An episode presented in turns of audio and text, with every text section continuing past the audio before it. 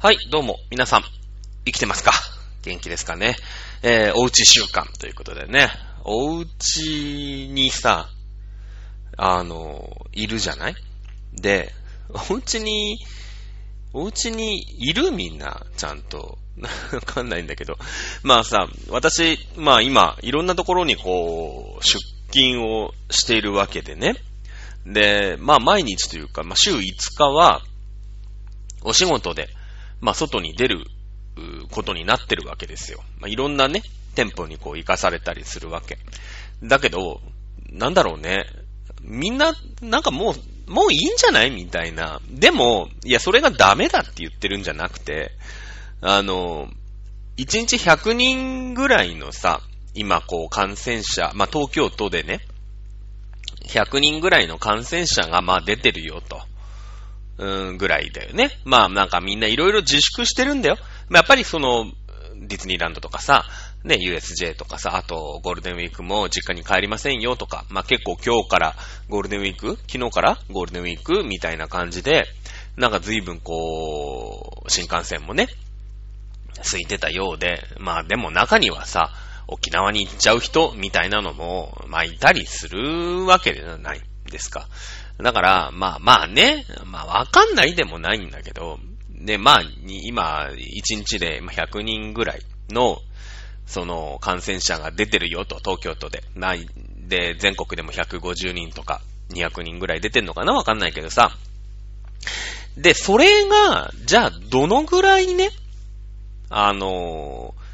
大、大きなことなのか、みたいなことじゃない、結局。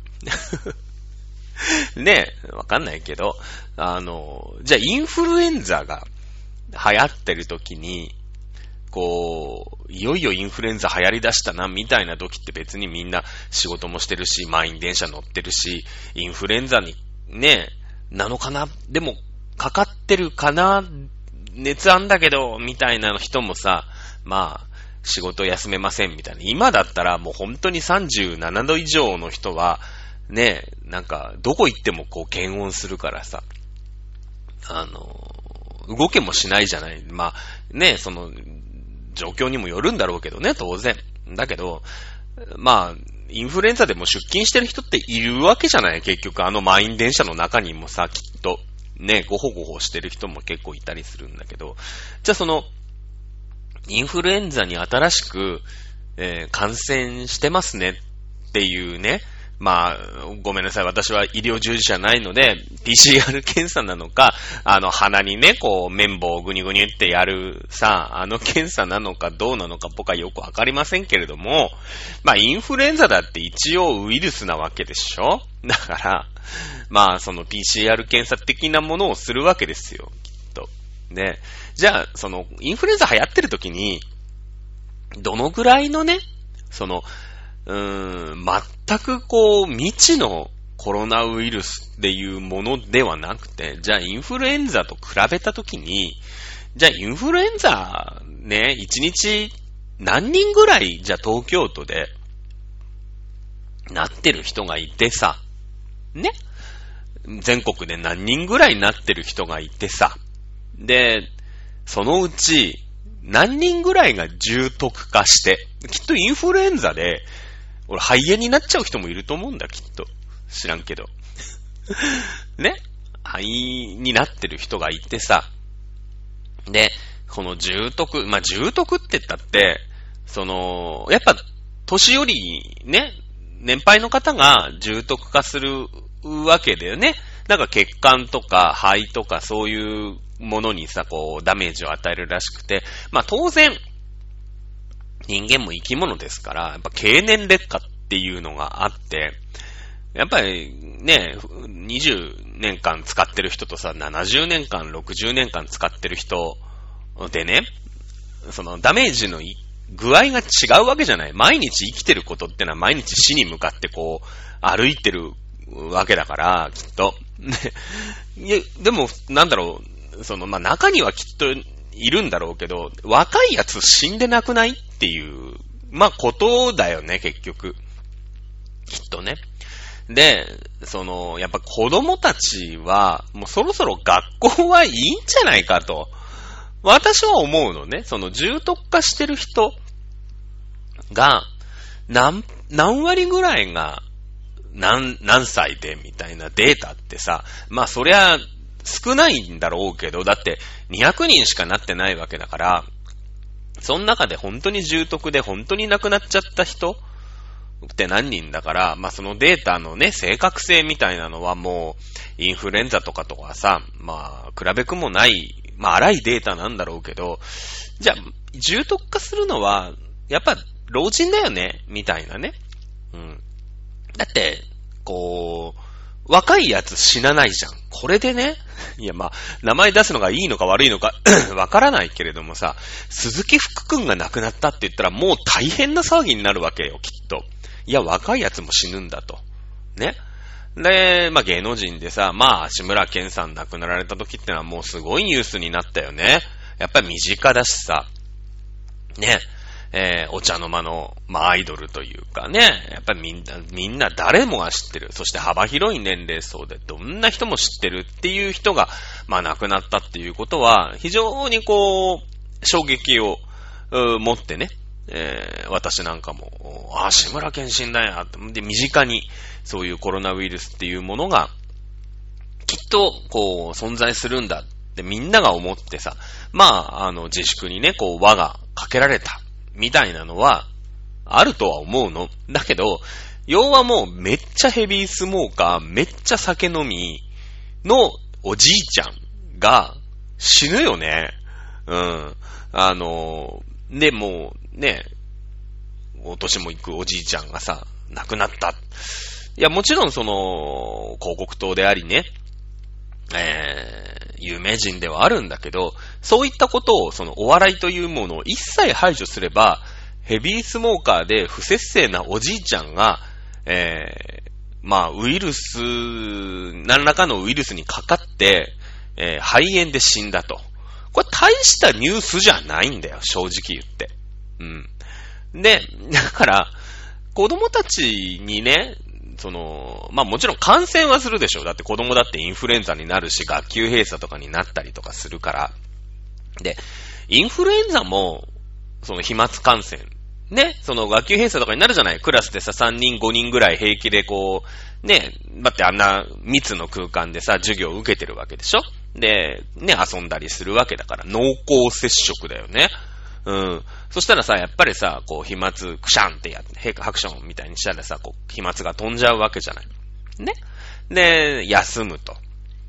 で、たまには学級閉鎖、学校閉鎖、学年閉鎖みたいなことになると。ね。なるじゃん。じゃあ、そのコロナウイルスと、どこがこうね、うーん、その違いについてを、ここはね、しっかり考えていくべきだと思うよね。インフルエンザの、まあもちろんその致死率みたいなの、重篤化する率みたいなのは高いから怖い、えー、ウイルスであることには間違いないのかもしれないけれども、ちょっと強いインフルエンザだよ、みたいな、ね、その、あとインフルエンザのそのワクチンっていうんですか、えー、注射がない。でも注射したってさ、インフルエンザ流行るし、もうバンバンみんな死ぬわけじゃないですか。みんな死ぬっていうか、まあ、インフルエンザにかかっちゃうと。ぐらいの、あの、危険度にしないと、その、いや、もちろんね、重篤化して亡くなるのは、結局はまあ、お年寄りが多いとは思うんだよ、正直。で、もちろんその未知なるもの、人間がまだ克服してないもので亡くなるっていうのはとっても怖いことで、えー、例えば、うん、まあ今回のコロナウイルスもそうだし、まああとエイズね。まだこう治療薬が、完全な治療薬がない。ね。みんな、こう、まあもちろんね、その移る移らないっていうのはすごく特殊なプロセスを踏まないと移らない病気だから、まだみんなそんなね、えー、怖がってはいませんけれども、HIV ウイルス。これもウイルスだからね。うん。で、インフルエンザの感じで行くんであれば、その、こんなにね、なんか、あの、全世界を、の経済を止めてしまう、うこと？にする必要があるのかなというのは私は正直思ってるよ、正直言ったら。その、うーん、まあ今の段階で、まあ何人、何人の人が死んでるってのは調べればわかるんだけれども、まあお年寄りが未知の病で亡くなってしまうというリスクを避けるがために、もう、完全に経済の回しを全世界がゼロにしてるわけだよね。少なくとも日本では。うん。えー、で、あるのであれば、じゃあ学校のね、リスクはどうなのか。もちろんその先生たちがお年寄りの方もいっぱいいるんで、そのリスクってのは高いとは思うけれども、その子供たちをもう、かれこれ3ヶ月4ヶ月、うん、教育という場をストップしてるわけだよね。あの、もちろんそのオンライン授業とか、まあ、課題とかがいろいろ出て多分ね、夏休みの友みたいなのをさ、あ渡されてるかもしれないけれども、だってね、その塾に、塾だって今できないわけでしょ？なってくると、もう全く知らないところで、知らないことを教わる時代じゃない。いや、もう高校生、まあ高校生もそうだよな、大学生とかで、ね、その、高校まで習ったことの復習ドリルをやりましょう。だったら自分でね、気合を入れて、まあやんないとは思うけど、できるよ。できるけど、今までやったことを思い出すことはできるけど、知らない概念じゃない。ね？知らない概念じゃない。その、うん、よくわからん、自分が分かってないものを X とするなんてのは初めてだよね。うん。鉛筆を3、3本、ノートを2冊買いました。えー、300円でした、みたいなのでさ、おなるほどな。えー、その、ね、分かってない鉛筆1本の値段とノート1冊の値段を X とする、Y とするなんてのはさ、知らねえよって。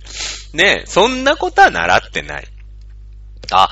X とするっていう、その未知なものは未知なまま置いとこう、みたいなね。うん。いう解き方なんてのはさ、これはやっぱり、ねえあの、やっぱ先生がさ、しっかりこう教え、まあ、そのためにね、633ですか？ね、え、十何年行くわけでしょ、学校に。ね、で、教えてもらうわけですから、それをね、テキストを見て、その、すっとわかる。ね。まず、その、先生がいないところでもそういうことを飽きずに、ね、知的好奇心で、こう、取り入れようなんていう子は、まあ、そもそも学校なんか行かなくてもいい。大丈夫だ、大丈夫だよ、きっと。うん。でも、そんなのはほんと、千人に何人一人いるか二人いるかみたいな天才でね。普通の人たちは学校の先生が言ったことをふんふん。そこで先生の言ってることがよくわかる人と、何言ってんだろうな、この先生はって思ってよくわかんない人と、その上分かれると思うよ。それは学力の差になるわけだから。ね。だからその3ヶ月間教育がストップする。ほぼストップだよね。これにおける、なんだろうね、出遅れ感、あの、帰ってこないからね。もう、なんか9月からやりますとかなんとかっていう話もあるけど、まあ、このままコロナが収まらない。まあ、特に日本なんてのは、なんか自粛自粛で、その、一気にさ、感染者を増やさなかったから、で、人間ね、日本人って結構真面目だからさ、まあ増えてないよね。いきなりなんか3000人とか4000人とかさ、何万人みたいなね、その、欧米とかみたいになってないから、まあ集団で免疫もできてないわけよ。で、集団の免疫って何だって言うともう、すげえ感染爆発でみんなが移っちゃうと、まあある程度の人死ぬんだけど、みんなにその抗体みたいなね、その風邪もさ、インフルエンザも一回になるとならん、移んないじゃない？ね？そういうのができるから、まあそうするとこう、次に一気にこう、収束に向かっていくんですよ。その代わり一回は大混乱して、もうバッタバッタ人は死ぬ、葬儀も間に合わない、火葬場も間に合わない、医療も崩壊するみたい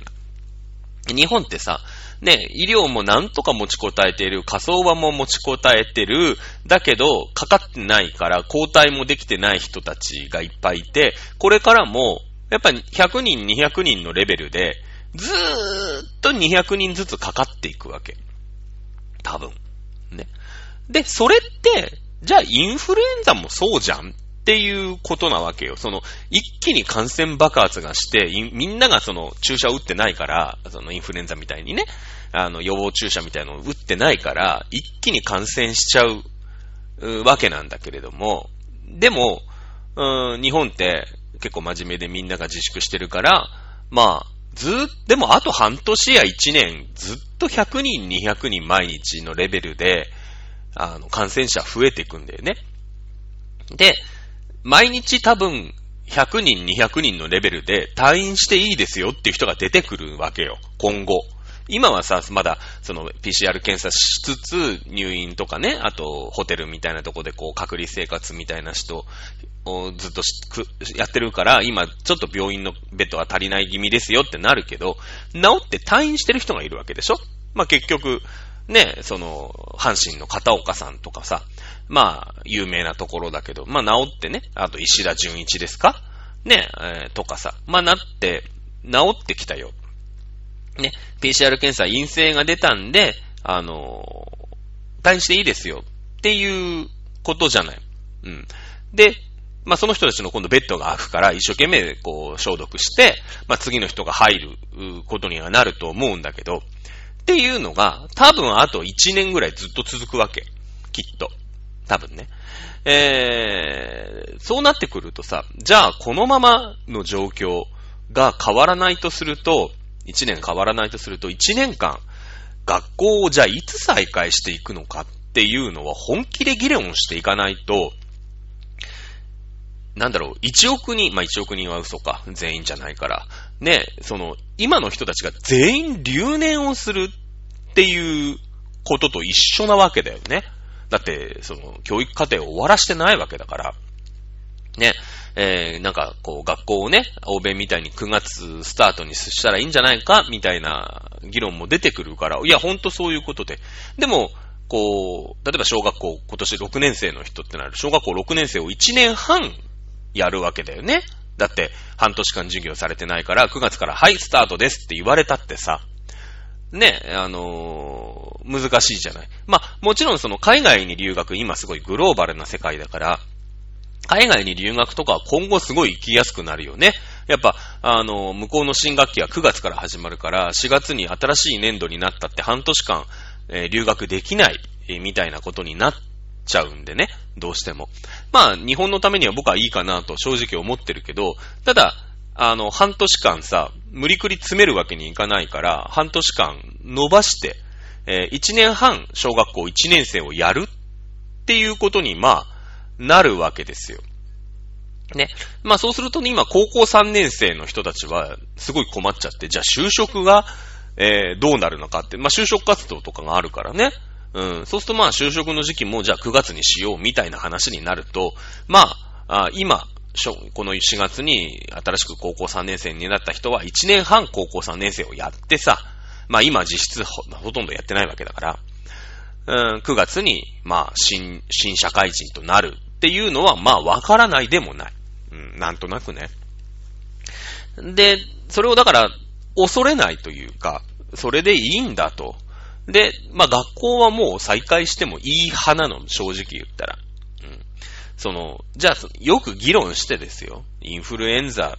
ね、インフルエンザ別にインフルエンザとその戦いながらというかさ、インフルエンザと共存しながら学校社会をやってたわけじゃない。時には学校によってね、学級閉鎖が起きました。ね、学校の臨時休校になりましたっていうのがちょこちょこニュースにはなるけど、やっぱそういうクラスターみたいなボンボンで出てきたらね。ただまあ一人二人や休んだところで、えー、まあ普通に学校はやってるし、ね、その、その子抜きで、こう、学校は行われているっていう世界に、すぐ戻してあげないと、あの、怖がりすぎちゃって、全部が全部止めちゃう。ね。えー、もちろんね、今これだけ我慢させてますから、いきなり、さあ解禁ですってなると、わーってなるから、まあね、えー、ゴールデンウィークとお盆にどうしていくかっていう議論はまた残ってはいきますけれどもね。うーん、と思うけどね、正直言ったらね、その、正しく恐れて、うまいこと付き合っていくっていう、その、インフルエンザと比べてどうなの論っていうのが、なんかこう、報道とかも見ててもさ、なかなか出てこないから、うーん、なんか、ちょっと腑に落ちないなーっていう気も、えー、しております。まあ、そんな中、まあね、えー、私、えー、チャドラーですね、昨日この間、昨日、おとといか、えー、献血に行ってきました。趣味なんですよね、献血。で、今さ、そのコロナ騒ぎの自粛モードで、えー、献血の人が減ってるから、あのー、献血に来てください、みたいなお手紙が結構来てて。で、献血センターからね、行かなきゃ行かなきゃって、私献血趣味だから、次、まあ、63回、まあ、63回目だから、まあ、大してね、あの、やってるわけじゃない。本当500回とかっていう人がいるんで、あの、学生時代ちょっと私、体、体調というか、体の調子を崩しましてですね、ずっと貧血だったんですね。こんななりして、こんななりってなり知ってる人少ないんですけど、えー、貧血だったんで、しばらくできない時期があったんですけど、まあ結婚もしたり、まあ自分で料理もするようになったりとかして、まあ、学生の時ってもう4年間カップ麺しか食ってなかったから、まあそれ貧血にはなるんだけどね。うん。えー、献血に行ってまいりました。まあ、あのー、本当はすごく早くもっと行きたかったんですけど、あのー、成分献血って年間できる回数が決まってまして、確かね、えー、決勝版はね、なんか年間12回としかかしかできないの。だけど、2週間か3週間に1回できるから、その、わーってやっちゃうと、あの、打ち止めになるんですよ。で、去年の秋ぐらいかなえー、からさ、まあ、私、また、ね、近所に献血センターがあるもんだから、すごい調子に乗って行ってまして、えー、解禁がね、結構先になっちゃったんですよ。あの、だから2月3月とか全然献血できなくて、えー、この間、4月の27日かな ?27 日の月曜日の日に、やっと解禁になったんで、解禁の日、その日にね、あの、献血に行ってきて。で、でもまあ、なんかそんなボロボロに空いてんのかなと思ったら、やっぱみんな休みになってるじゃない？そのテレワークだなんだ。確かにね、その自粛自粛で、その、なんだろうな、あの、走りの頃によくメールとか、そのお手紙とか来たの。で、最近確かに来てなかったなと思うんだけど、本当にそのテレワーク、テレワークになって、みんながその家にいるじゃない？平日でも。まあ、あと4月の27日はもうこんな状況だから、いいよ柔軟連休取っちゃってって言って、あの、ゴールデンウィークに突入しちゃった人も多分いると思うんだけど、割と献血センター混んでて。まあ予約をしたんでそんなに待たなかったんですけれども、えー、献血をね、して、まあちょっとでも、こう、人類に貢献できればなと、ね、えー、思っておりましたけれども、まあ、献血は普通に何事もなく、やりまして、私、その、まあ、ちょっと変な性癖で、針が刺される瞬間の、なんだろう、こう、皮膚を針がプツって破く瞬間が 好きなの。まあ変だとは思ってるんだけど、で、そしたらさ、まあ、この4月、まあ、4月に、えー、新社会人となったんだろうね。うん。国家試験を通ってさ、えー、看護師さんで、あのー、新しく、まあ、献血センターに配属になった、まあ、子がいて、その子が、わざわざ裏からさ、呼ばれて出てきてさ、あのー、こう、血を取るわけよ。で、僕も、その、献血センター、その子い、つも行ってる献血センターではほぼ常連だから いつも受付やってる お姉さんとか、あの、いつも車のね、えー、整頓やってるおおっちゃんとか、もう仲良しなの、割と。また来たね、みたいな感じなんだけど、で、いつもやってもらってる献血センターの、まあ、看護師さん、ベテラン看護師さんとかも普通にもう、顔なじみで、普通にこう、コロナの話とか普通にしちゃうわけよ。で、そしたら、まあ、いつも取るんだけど、私その血管が太いらしいのね。血管が。で、その、まあ、割とこう、初心者向けなんですよ。血管細い人って、多分この番組でも前に話したことがあるけど、マカロニにさ、マカロニを突き刺さないようにフォークを刺すっていう技術なわけでしょ？献血の針を刺すって。いや、まあまあ、その、サイズ感の問題はあるけどね。だから、やっぱ細いマカロニだとさ、向こうまで突き抜けちゃうじゃん、フォークが。そうするとね、やっぱ出血、内出血しちゃうけど、こう、うまいことフォークを、まあフォークでもお箸でもいいよね。お箸をこう、マカロニに突き刺さないように、1枚目だけ刺すっていう、こういう作業じゃないですか。で、まあ私の場合も結構太いマカロニだったんでしょうね、きっとね。で、裏からさ、その、呼ばれて、新人さんが、なんかやってみなさい、みたいなさ。で、もう、まあ4月、この4月に、まあ配属になってきっと研修とかあるだろうから、多分もう本当配属されてさ、現場に配属にされてもう、ここ何日みたいな感じの、もうすごい挙動不審な子が出てきて。で、もうさ、注射の、注射というかこう、針が触れたりするのは、大丈夫かこいつと思って。まあでもね、まあ誰にしたってそう、初めての時はあるし、まあ、えー、多少なんて言うんですか、その、献血でさ、針にすって、まあ内出血になったところで、まあ、たかが知れてるじゃないですか。なんか、その、ね、感動脈バイパス手術をさ、そんなやつが出てきたらさ、お、ちょっと待ってくれって、なるよ。なるよ。脳外科の手術でね、なんかこう、わかんないけど、脳出血なんちゃらかんちゃらみたいなスーパードクターがさ、こう、研修医みたいのを呼んで、おお前やってみろってなりゃ、僕は多分、あれだよ。麻酔がかかってたとしても、待て待て待てって俺は目覚まして怒るから、怒るから、あれなんだけど、まあね、献血の針ぐらい、まあどうってことはねえやと思って。まあいいやと思ってさ。したらまあ案の定こう、なんだろう、まあまあ、まあまあ失敗をしてるわけですよ。で、こう、僕大体右腕の外側の献血、あの、血管で 取るんだけど、なんか外側はもうブスブス刺しちゃって、使い物にならないから、じゃあ左腕で取ろうみたいなね。で、左はもうほら検査をしてるから、左腕の外側では取れないんで、じゃあ真ん中で取ろうみたいなさ。まあやっとのこ、やっとこさっとこそれが、まあそこはうまいこと言って成功して。で、まあ大丈夫かなと思ったり、いや、な、そのね、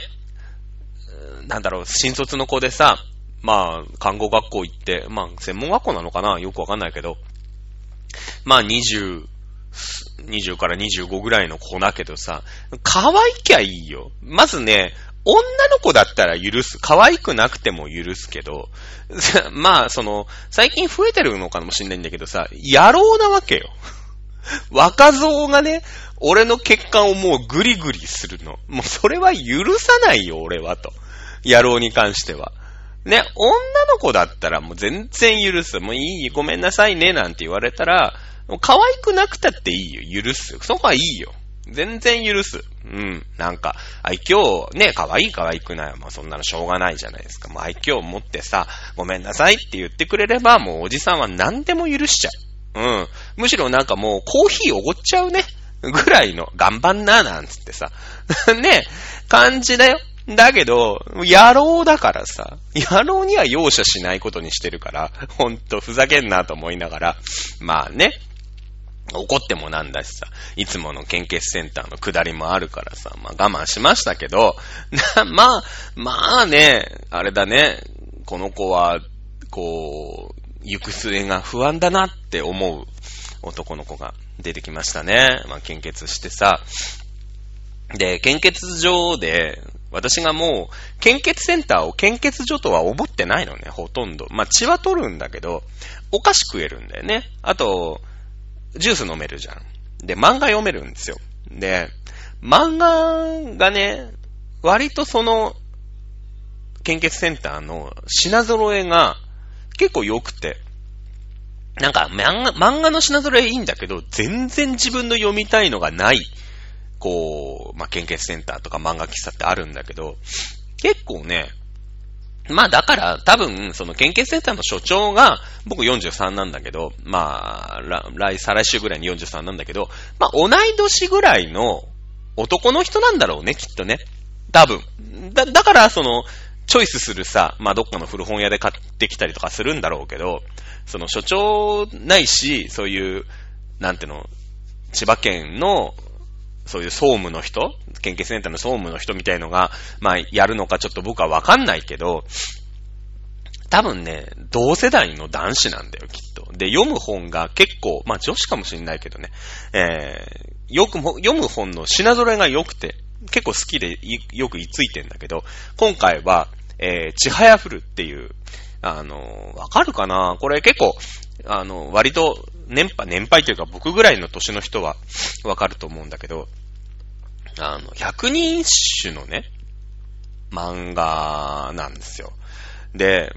あの、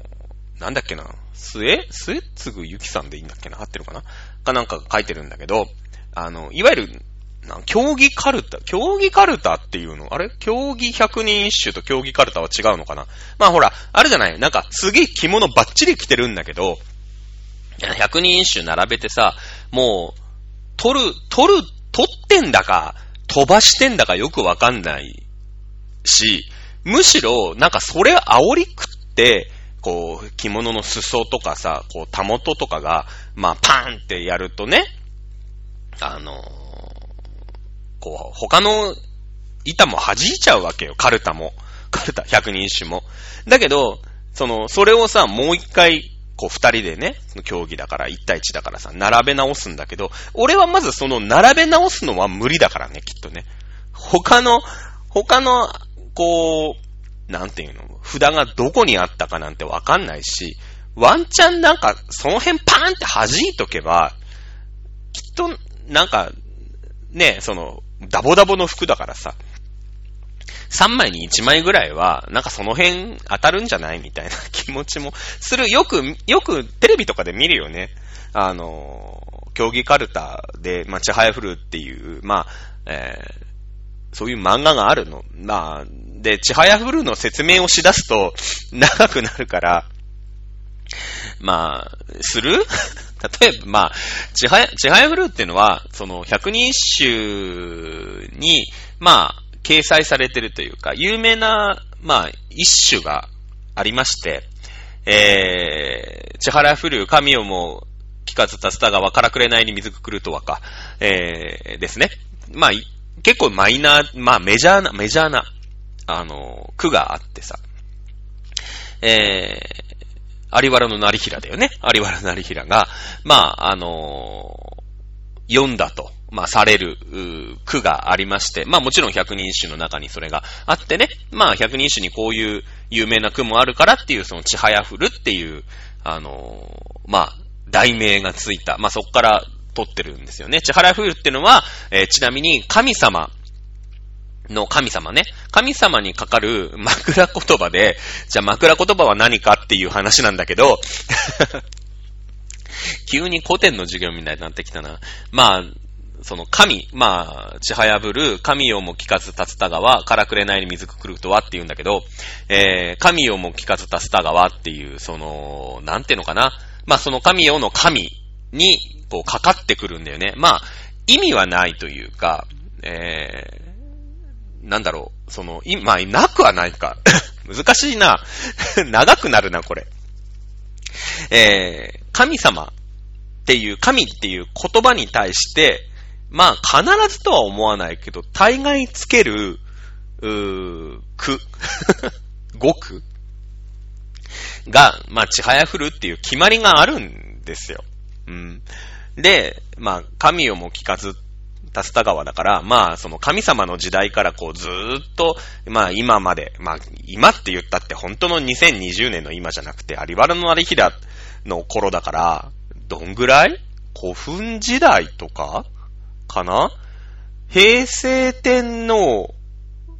の孫？わかんねえ。だったかな？えー、かなんかだから、あのー、多分、平安時代の最初か？いや、そんなことないよね。平安時代にはもう百人集読まれてるはずなんで、えー、きっと、平安、そうだね。もっと前だと思います。はい。古墳なら、アスカ、古墳時代だよね。多分ね。え、まあいいんですけど。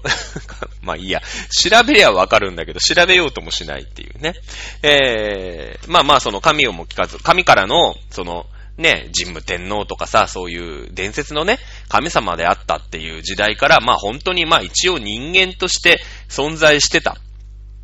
と言われるのが、あまあ、えー、金明天皇、という天皇さんがいて、まあその人はどうやら人間だったんじゃないかと。まあ金明天皇の次が美達。美達の次が金明美達、水庫。水庫天皇はみんな知ってると思うんだよね。えー、百人種じゃなかった。一万円札でおなじみ。まあ昔の一万円札でおなじみの聖徳太子。ね、えー、この人の、時代、この人が摂政という、まあ総理大臣みたいな時に、あの、天皇さんをやってたのが、まあ、水子天皇という女の天皇なんですけれども、まあ、一応、いたんじゃないかと、えー、思われている。まあ、神をも聞かず、だかそういうね、神様が、神、えー、天皇さんが神様だった時代から、まあ、あ遡っても、うん、こんなのは見たことがないよ。こんな竜田川の様子は見たことがない。竜田川ってのは本当にあります。えー、確か、奈良県です。まあ、その頃ね、奈良、平城京の時代、あ、じゃあ平城京の時代なのか。なのかなえー、じゃあ、飛鳥時代か。もうちょっと後かなぐらいだと思いますけれども、まあ、からくれない、真っ赤に染まってるんですね。えー、桜だと思うんだけどね、からくれないなんですね。えー、まあこう、たまにあるじゃない桜がさ、の花がこう散って、青森かなんかにあったよね。何川って言ったかね、あれね。あのー、こう、桜が落ちてさ、こう水、水面が真っピンクになって綺麗だなっていうのを、まあ、歌った歌で、えー、これが神を向きかせたスタ川の説明で、えー、ちはやブルーは、えー、っと、なんだ、ちだから千。ね、ちはやのはやは、まあ、相対の層。で、えー、千っていうのは昔からたくさん、ね、メニーの意味でしょあのー、じゃん。まあ、日本ってさ、その数えられないのを千とか万とかで、こう、表してるよね、きっと。例えばなんか、八百万の神って800万って書くんだけど、ね、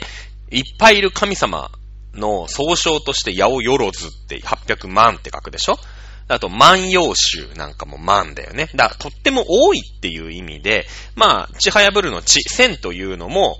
そういった意味がえー、あるんですよ。まあ、とても早いという意味なんです。ちはやっていうのは。で、降るっていうのは、まあ、神様が振るうという意味ですよね。だから、まあ、その神様っていうのは、何でもやることはすげえ早いし、とってもすげえ存在っていう意味のちはやぶるなんだけど、古典得意だったの俺。古典と歴史だけは好きなんだ俺は。まあいいんだけどさ、えー、そんな感じで、ちはやふるって俺、そうそう、その話したんだよね。あの、百人一首の漫画をね、まあずっと読んでて、で、まあ確かに密っちゃ密なんだけど、まあね、献血してるんでちょっと休んでてくださいみたいなで、いつもこう、あの、いいところまでさ、こう、キリがいいところまで割とこう、読んでるんだけどね。うん。で、えー、百人一首にちょっと最近、あの、興味が、なんか、出てきましたね。うん。なんか、やっぱ、こう、漫画見るとさ、ああ、百人一首ってそういえば、まあ、もちろん神をも聞かせたスタ川とかそういう、なんていうの、こういうメジャーなところっていうのはさ、まあ頭に、まあ入ってはいるんだけど、やっぱマイナーな歌、昔は覚えましたよ。あの、学校で百人一首大会みたいなのもあったし、なんかこう、上の句とさ、下の句っていうんですか、こう、結ぶのもあったじゃない。ね、で、テストなんかもあったから、まあ、あの、割と覚えたんだけど、マイナーな句ってもうさ、学生から終わってもうね、何十年って経ってますから、随分忘れてるな、みたいな。あ、百人一首、なんかこういうとこで、こう一つ一つのね、歌？まあもちろん学生の頃覚えるんだけどさ、そのいいおじさんになって、その、わびさびみたいのも分かってくるじゃないその、学生の頃はさ、もう、支払いぶる神をたすたわからくれない水が来るとはっていうのをさ、覚えるんだけど、でも、その、意味というか、ね、えー、桜がこう散って、こう、川にさ、ピンクのね、まあまあ、うちの裏にある中川っていう川にもさ、ちょっとした桜並木があって、まあ綺麗ですよ。こう、ひらひらとね、桜の花びらが落ちて、えー、もう終わっちゃいましたけど、まあ4月の頭、3月の末ぐらいに、こう、川がね、ピンクのこう桜でこうゆらゆらとこう、揺らめくところなんか綺麗じゃない？そういうのをか、やっぱ現実としてさ、おじさんになって確認してたりするじゃない？現実として。そうしたら、その、もう、神をこむ、ちはやぶる、神をもきかす竜田川って言われたら、ね、その、暗記として覚えるんじゃなくて、あ、その、竜田川が、神様の時代から見ても、うーん、見て、見たことがないほど、まあ、素晴らしい状況だっていうのが上の句なわけでしょ？ってことは、下の句は、あのー、か、その川の様子を読んだ句が絶対来るわけじゃない、だって。ね？そしたら絶対もうからくれないに水くくるとはしかないわけだよね。真っ赤に、まあ水が、まあ水面が真っ赤にこうね、えー、桜の花で、えー、覆われていて、えー、大変素晴らしいなという。だから今、百人一首を覚えた方がきっと早いよね。うん。まあ、そんなことを思いながら 大丈夫なの？今日の放送も相変わらず。なんかね、古典のね、歴史みたいだけど、でもさ、私先生にほんとなりたかったんだけど、こういう風、なんか、おい、これ覚えろよっていうよりも、こうやって言ってくれればさ、なんか覚えられるじゃない。ね、もうきっと、きっと覚えたと思うよ。皆さん、今ここで聞いてらっしゃる方も。ね。えー、ちなみに有原、有原の成平は、えー、六花線いうね、まあ、なんでしょうね、えー、四天王じゃないけど、六天王みたいなもんですよね。あの、こういう百人一首会というか、の、えー、まあ、有名な六人に入ってるよね、有原の成平。ちなみに6人、誰だ？わ、